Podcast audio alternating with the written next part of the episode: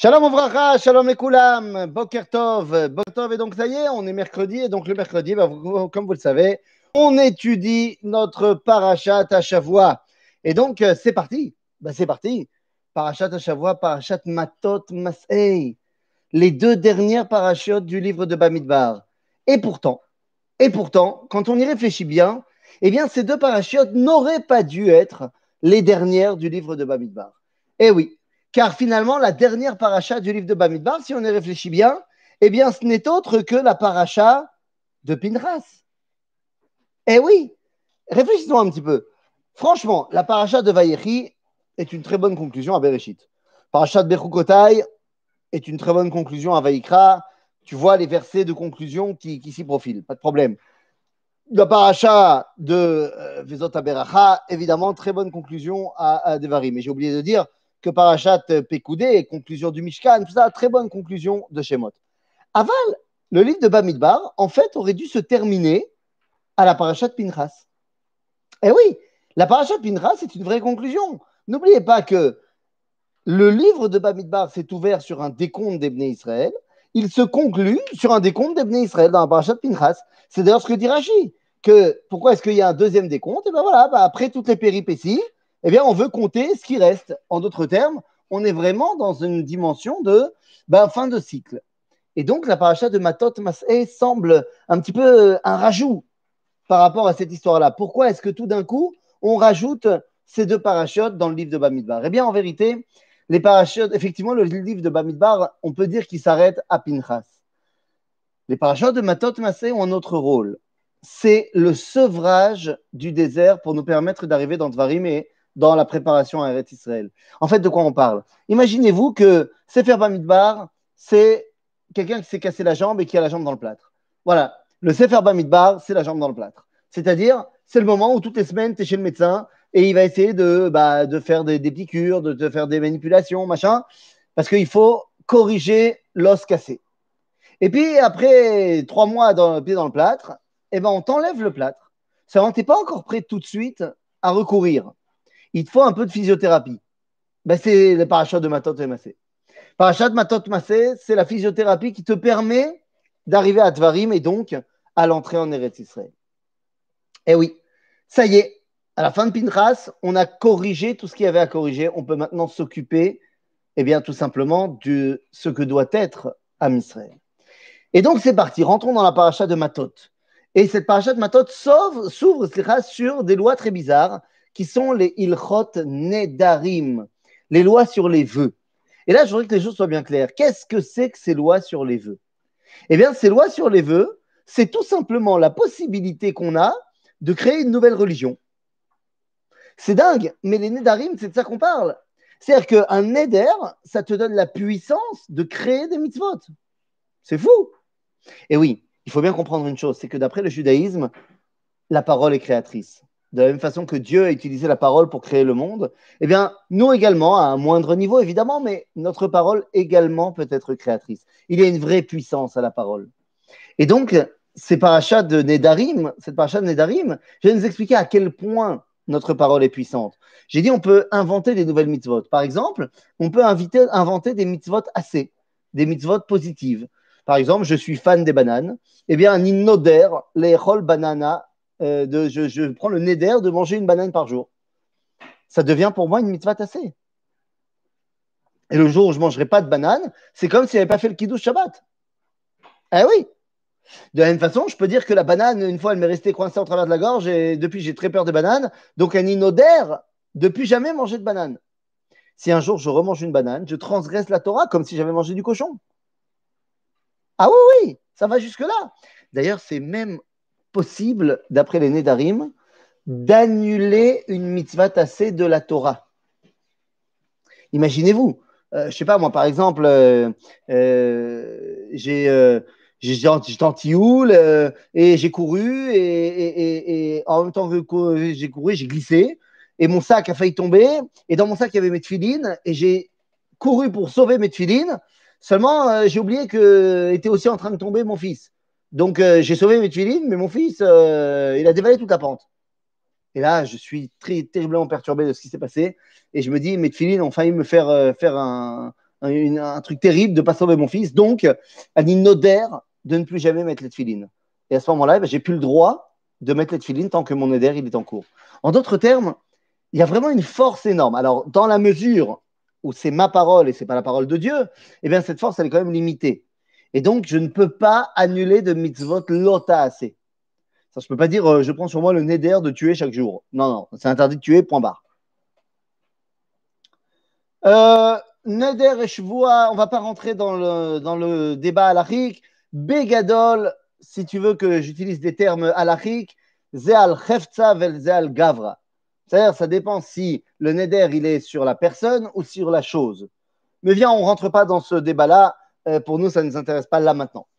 Euh, la, notion de neder, c'est la création par la parole. Et c'est fort, c'est très très fort. Mais à ce moment-là, il y a une question qui est évidente. Si la parole est tellement importante, d'ailleurs, je veux vraiment que vous compreniez, c'est vraiment important. Alors pourquoi la Torah ne le met que ici, à la fin du livre de Bamidbar? On aurait dû recevoir Ilchot Nedarim en sortant d'Égypte. Pourquoi juste maintenant? Eh bien, pour une raison très simple. Il nous a déjà expliqué le roi Salomon, Shlomo Ameler, dans le livre de Michelet, que Chochmat Misken Bezouya Udvara Veinam Nishmaim. La sagesse du Misken est méprisée et ses paroles ne sont pas entendues. Je vous ramène ici au chapitre 2 euh, du livre du Petit Prince de Saint-Exupéry. Lorsque le Petit Prince nous met en scène cet euh, astronome turc qui a découvert l'astéroïde B35. Seulement, il l'a découvert et il a fait sa présentation scientifique devant tout le parterre scientifique en babouche, tarbouche et djelabouche. Et là, tous les scientifiques se sont moqués de lui. Un an plus tard, nous dit le livre, qu'il a refait, ce même scientifique, cette démonstration, mais cette fois habillé en costume trois pièces, monocle et chapeau.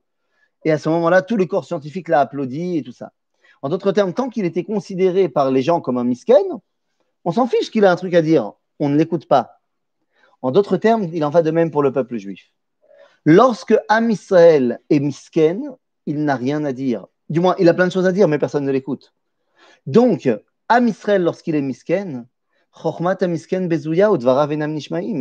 en d'autres termes, la question qu'on se pose, pourquoi est-ce que Ilchot Nedarim n'est pas arrivé avant? Pourquoi les lois sur la puissance de la parole n'est pas arrivé avant? Parce que tant qu'on est dans le désert, quelque part dans un exil prolongé de l'exil de l'Égypte, qu'on n'est pas encore à la maison, eh bien, quelle que soit notre parole, elle n'a pas véritablement d'importance.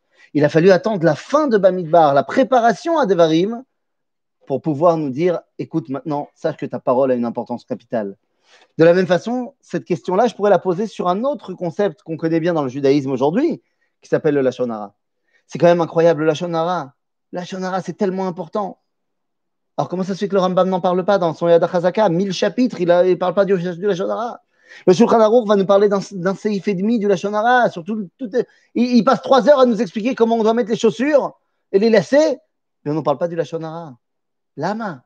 Pourquoi il a fallu attendre le 19e siècle pour que Akadosh Baruch Hu nous envoie le Rav Israël Meir à Cohen, pour nous expliquer comment on parle? Ben, En fait, c'est la même chose. Tant que nous sommes en exil, notre parole n'a pas véritablement d'importance. Donc on dit du bien, du mal, nous, Mazemeshane Kolkar. Alors oui, individuellement, le Rav a expliqué à sa communauté que ce n'était pas bien de dire de la Shonara. Mais ce n'était pas l'essentiel du propos juif. Lorsqu'on sort d'exil, Parashat Matot Mas'eh, Lorsque Dieu, au XIXe siècle, prépare la sortie de son peuple de l'exil pour le retour dans la Géoula finale, eh bien, il nous envoie le Chafetz Sraïm pour nous réapprendre à parler. C'est de cela qu'on parle. C'est la raison pour laquelle, d'ailleurs, quand vous regardez un petit peu dans le Tanakh, à l'époque, on savait très bien la force de la parole. Il n'y avait pas de la Shonara à l'époque du Tanakh. Pas de la Shonara, et ceux qui en faisaient, ils étaient directement explosés. Parce que dans l'époque du Tanakh, on comprend, la prophétie est présente, donc la parole de Dieu est là, on comprend à quel point la parole est importante. Et donc, il est hors de question que quelqu'un se mette à dire de la Shonara. D'ailleurs, aujourd'hui, quand tu pars euh, en vacances, je sais pas, Shabbat, et que tu veux être sûr qu'il n'y ait pas de voleurs qui viennent chez toi, tu fermes la porte à clé, tu mets une alarme et tout ce que tu veux. À l'époque, tu mets un mot sur la porte avec une bonne klala, une bonne malédiction. Celui qui ouvre, il se prend ça dans la tête, et, ben ça marche. Parce que les gens, ils sont conscients de la force de la parole. Donc la première chose à dire dans la paracha de Matot qui voit notre, ben, notre, notre préparation à la préparation, eh bien sache que ça y est, Am Israël a re quelque chose à dire. Il a fait. Maintenant que ça s'est fait, il ne faudrait pas penser qu'Am Israël a quelque chose à dire, donc il n'est qu'un peuple de philosophes parlants. Ça ne suffit pas d'avoir quelque chose à dire. Il faut être capable également de faire entendre ce qu'on a à dire. Et des fois, oui, la force est importante. Parce qu'on a dit, Chormat misken bezouya, un des moyens de ne pas être misken, c'est d'être fort. Et donc, nous arrivons dans la deuxième partie de la parashat Matot, qui est une partie terrible, qui nous voit la guerre contre Midian. Et en fait, la guerre de Midian ouvre une question fondamentale sur les guerres de manière générale dans le Tanakh. Elles sont d'une violence terrible, mais d'une violence incroyable. Ah, je peux t'assurer que la Convention de Genève, euh, ils ne connaissaient pas, hein, les mecs, à l'époque. Et eh bien, c'est une question qui a beaucoup euh, dérangé le Rav Moshe Dr Zaydel, c'est comme ça que l'appelait le Rav Kook, euh, le docteur Rav Moshe Zaydel, avait plein de questions de Emouna, il les posait au Rav Kook. On peut retrouver ces questions dans le livre Igrot Reia. Et dans une des questions, il lui dit Rav, ces guerres-là, pourquoi dans le Tanar, Dieu il demande qu'on soit aussi violent? Non, parce que quand on fait la guerre, on les éclate. Hein. Hommes, femmes, enfants, ce que tu veux. Il n'y a pas que Midian. Hein. Midian, je ne te parle même pas de ce qui s'est passé. Il y a eu un massacre après dans le camp des prisonniers. Non, un truc de malade. Euh, quand tu regardes l'Amalek, c'est pas top. Les Cananéens, euh, voilà ce qu'on est censé leur faire. Alors, certes, on doit leur demander la paix d'abord. Certes, on doit leur. Mais une fois qu'on fait la guerre, on fait la guerre. Hein. Donc, comment ça se fait que ces guerres sont si violentes? Si violentes Eh bien, le Rav répond avant de pouvoir te répondre, réfléchis deux secondes. Tu comprends bien que tu ne peux pas comparer les Cananéens aux euh, Allemands, Italiens et Français de l'époque du 19e siècle. La décadence morale, nous dit le Rav des peuplades cananéennes et aux alentours de l'époque du Tanar, elle est d'une bah, bassesse. C'est terrible moralement, les Cananéens, je veux c'est quand même les mecs qui ont inventé Pulran à Moller, qui ont inventé la, Vodazara, l'idolâtrie de Moller, de balancer ton premier fils dans le feu. Tu, tu comprends que moralement, c'est pas ça, quoi. Je veux dire, je suis pas un grand fan du tout de l'Empire romain. L'Empire romain, c'est quand même les mecs qui se délectaient quand ils avaient rien à faire d'aller au cirque et d'aller voir les gladiateurs s'entretuer ou tuer d'autres esclaves. De voir des mecs se faire déchiqueter par des bêtes sauvages et être super content. Donc tu comprends que les Romains, c'est pas non plus une moralité extraordinaire. Et pourtant, les Romains, lorsqu'ils font le siège de Carthage, car Carthage, ce sont les derniers Cananéens. L'empire de Carthage, Hannibal, eh bien, ce sont des Cananéens. Il ne faut pas oublier que le Girgashi, dans le Tanar, dans le livre de Yoshua, est un des sept peuplades cananéennes qui a fui, qui n'a pas voulu se battre avec Yoshua, qui a fui, et il est parti, nous dit Rachid, Africa, Tunis. Et là-bas, ils ont créé l'empire de Carthage. Les Carthaginois sont des Phéniciens cananéens euh, copier-coller, quoi. Eh lorsque les Romains font le siège de Carthage, les historiens romains là-bas décrivent une situation terrible. Ils sont choqués de voir à quel point les Carthaginois balancent 300 bébés du haut des murailles en sacrifice aux dieux. C'est-à-dire, ils ont réussi à choquer les Romains. Donc tu comprends que les Cananéens, au niveau moral, c'est pourri de chez pourri. Il me dit le Rav eh bien, quand tu te bats contre des loups enragés, tu peux évidemment pas être un agneau, tu peux pas non plus être un loup tu te dois d'être un Tyrannosaurus rex euh, mutant. Il faut qu'il parle de lion, mais tu as compris l'idée. C'est-à-dire, tu te dois d'être ultra puissant et violent. Pourquoi? Pour qu'au final, ce soit la morale prônée par le judaïsme qui puisse d'un saint aller dans le monde. Et dans les faits, ben, c'est ce qui s'est passé. Oui, Am Israël a montré un temps de cruauté terrible face à des gens qui le méritaient totalement. Pourquoi? Pour qu'au final, bien ce soit la morale juive que les chrétiens appellent la, morale judéo-chrétienne qui s'installe dans le monde. Comment on sait qu'on n'était pas simplement des barbares assoiffés de sang avec l'époque de Yahushua ben, Tout simplement parce qu'on a vu ce qui en est sorti. Ce qui est sorti de cet acte temporaire de violence, c'est une société juste. Alors que quand tu regardes ce qui est sorti des actes barbares des peuples européens. Voilà. En d'autres termes, la guerre contre Midian vient nous dire En malasot. Am Israël a quelque chose à dire, mais maintenant il est aussi capable de le faire entendre. Et s'il faut se battre, eh bien on est capable de se battre. On n'est plus seulement le chacham avec les lunettes et les boutons, on est capable également de se battre pour nos convictions. Alors ok, on a, ça y est, retrouvé notre parole, on a notre, notre bras qui est capable de nous battre, de nous défendre également. Là C'est quoi notre message? Maintenant qu'on est prêt à le faire entendre. Eh bien, notre message arrive avec euh, la fin de la paracha. La fin de la paracha nous parle de la tribu de Gad et de Réhouven qui demande à aller s'installer non pas à l'ouest du Jourdain, donc pas là en Eretz Kenan, mais d'aller s'installer dans les terres qui appartenaient à l'époque à Sichon et à Og, qu'on a conquis dans la paracha de Roukat. En d'autres termes, de s'installer dans la Jordanie et le, sud de la Syrie actuelle. Ah, mais comment c'est possible? Eh bien, en fait, c'est très simple. Quel est notre message? Quel est le vrai message du judaïsme? Eh bien, je vais vous dire. Les Bnei Reuven et Gad veulent s'installer à l'est du Jourdain. Très bien. Alors évidemment, Moshe leur dit, vous n'allez quand même pas rester là et nous, on va se taper tout le boulot d'aller conquérir la terre d'Israël. On était tous ensemble quand on a conquis cette partie-là. Vous voulez vous y installer? Ok, mais d'abord, vous devez conquérir avec nous. Fair enough. Et les Gad et Reuven disent, bien sûr, aucun problème. On y vient. Mais pourquoi ils veulent s'installer là-bas? Eh bien, il y a une raison qui est très profonde. Eux, à l'époque, ils disent, nous avons beaucoup de troupeaux et c'est une terre fertile. Allons-y. En gros, on veut avoir un message à donner à l'humanité en tant que euh, euh, économique, un message économique de développement industriel, de développement des, richesses. Dans les faits, ça n'a pas marché. Ça n'a pas marché. Concrètement, les tribus de Reuven et Gad ont été les premières à s'assimiler. Mais l'idée qu'elle représente, c'est laquelle? Eh bien, l'idée qu'elle représente, c'est la suivante. Qu'est-ce qui se serait passé si les tribus de Reuven et Gad, Gad et Reuven, n'avaient pas demandé à s'installer là-bas? Eh bien, représentons-nous deux secondes la carte. Si on n'avait pas été installé là-bas, eh bien, en fait, il se serait passé que Eretz Israël, Am Israël, aurait été complètement isolé du reste du monde.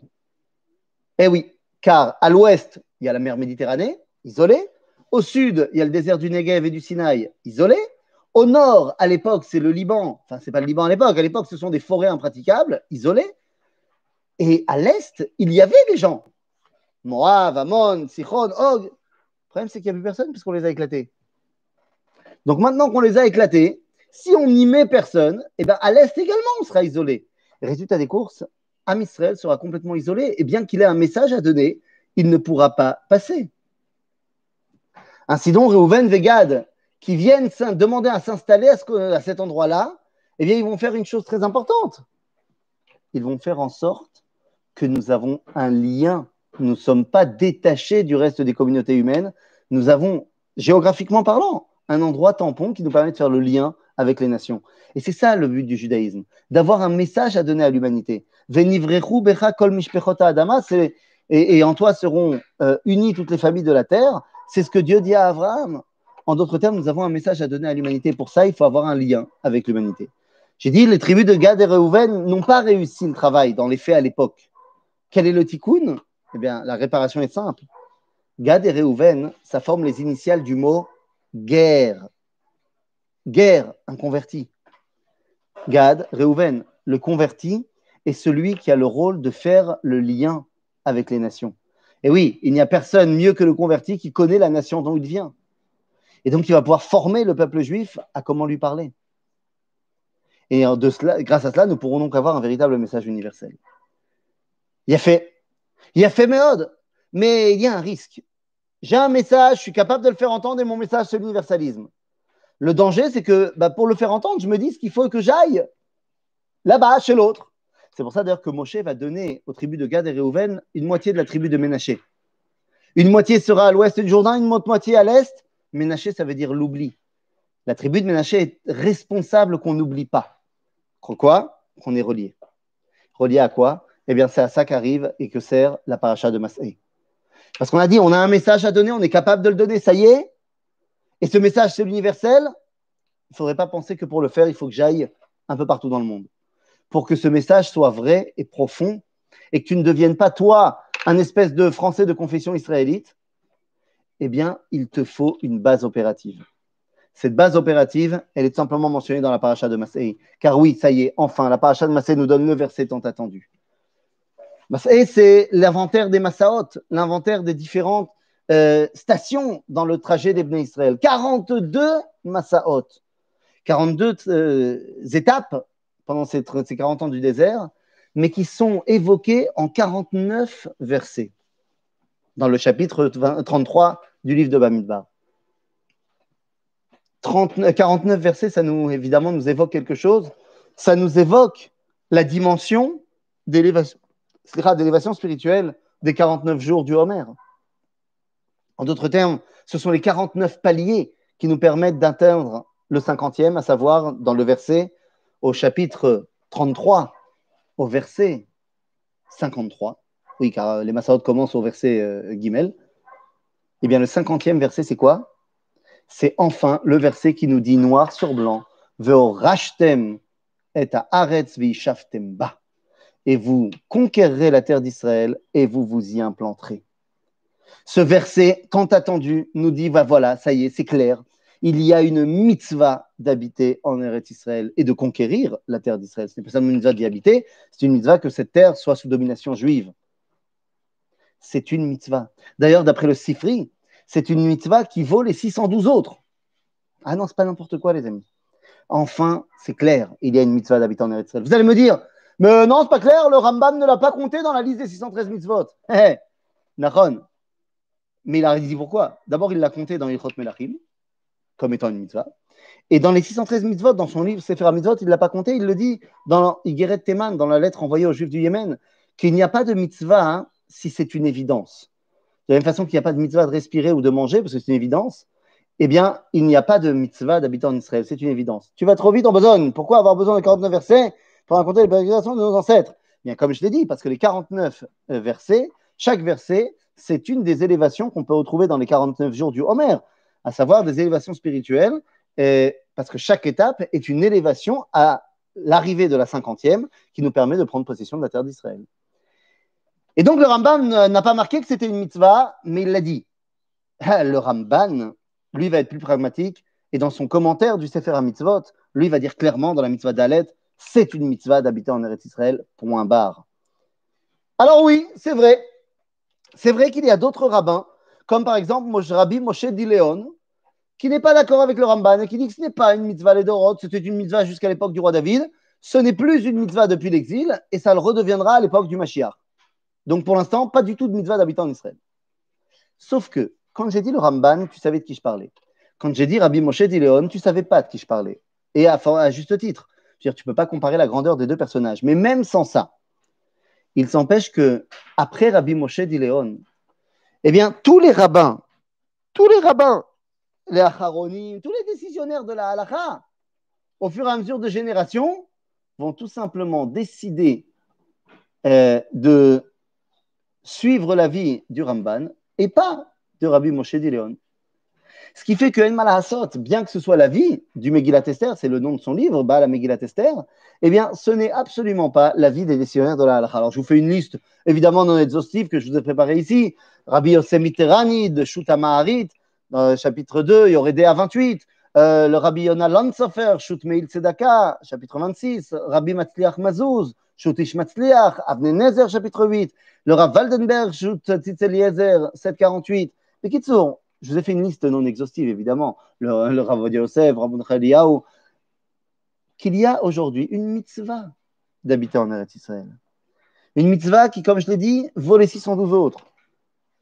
Et donc, il est fondamental de ne pas mentir et de ne pas se mentir, de ne pas mentir à Dieu et de ne pas se mentir à soi-même. Lorsque je ne peux pas faire une mitzvah, mais que je veux la faire, ma'ale à la vakatouv à ça. C'est-à-dire, si j'ai envie de faire une mitzvah, mais je ne peux pas pour X raison, Dieu ne m'en tient pas rigueur. Au contraire, il me compte la mitzvah presque. Mais lorsque je peux et que je ne veux pas, bah les amis, je ne suis pas vraiment dans les bons termes avec Akadosh Baruch Il va falloir que je m'arrange avec lui. Et je vais te dire mieux que ça, je ne suis pas non plus à prendre au sérieux par le peuple juif, comme étant une autorité rabbinique. Je veux dire, si tu vois un rabbin qui dit Moi, je fais toute la Torah, j'écris des commentaires de malade, mais Shabbat, ça me saoule, euh, tu comprends que tu ne vas pas l'écouter. Si tu vois un rabbin qui te dit, moi je suis un grand ami Tracham, mais j'adore euh, les fruits de mer, donc moi la cache-route, euh, ça me saoule. C'est-à-dire, je fais tous les autres trucs, hein, mais pas la cache-route. L'homatim. Donc quelqu'un qui te dirait, mais moi la Torah, bien sûr, mais juste, j'ai pas envie de venir voir en Israël. Et comment tu peux te permettre? La Torah, c'est pas toi qui l'as inventée, c'est Dieu qui nous l'a donnée. Et Dieu nous a dit, il y a une mitzvah d'habiter en Israël. Alors oui, pendant beaucoup d'années, l'exil, on pouvait pas venir. On a dû donc se débrouiller le judaïsme sans. Mais c'est vrai. Mais maintenant qu'on peut, eh ben on doit. Et ce n'est pas à moi de juger si tu peux ou si tu ne peux pas. Tu t'arrangeras avec Dieu. Mais il est évident que quelqu'un qui peut, et il le sait s'il peut ou pas, particulièrement le jeune qui a 18 ans, qui n'a absolument aucune excuse, parce que rien ne peut l'empêcher de venir en Israël, à part sa volonté, évidemment, eh bien, il faut bien comprendre que ce n'est pas à moi de décider quels sont les mitzvot et quels ne sont pas les mitzvot. Kadosh Baruch a donné la Torah, les décisionnaires de la halacha ont décrété que c'était tel et tel euh, mitzvot ve halachot, et donc, eh bien, la mitzvah d'habiter en Israël prend toute sa place parce que c'est l'endroit duquel tu peux faire partir ton message universel pour toute l'humanité. Allez, vaille, que chacun d'entre nous attrape ce message au vol et puisse nous retrouver pour qu'ensemble on crée une société extraordinaire qui puisse donner le message à l'humanité. becha kol mishpechot. Adama Oui, tu dis en gros que l'exil est un purificateur. Tout à fait. L'exil a un rôle à jouer. L'exil avait lieu d'être. Aujourd'hui, il n'a plus lieu d'être parce que l'exil est terminé. Mais bien sûr que l'exil a eu un rôle, bien sûr, bien sûr, de tikkun, évidemment. Évidemment. Ok? Tov, à Shabbat Shalom à tout le monde, les amis.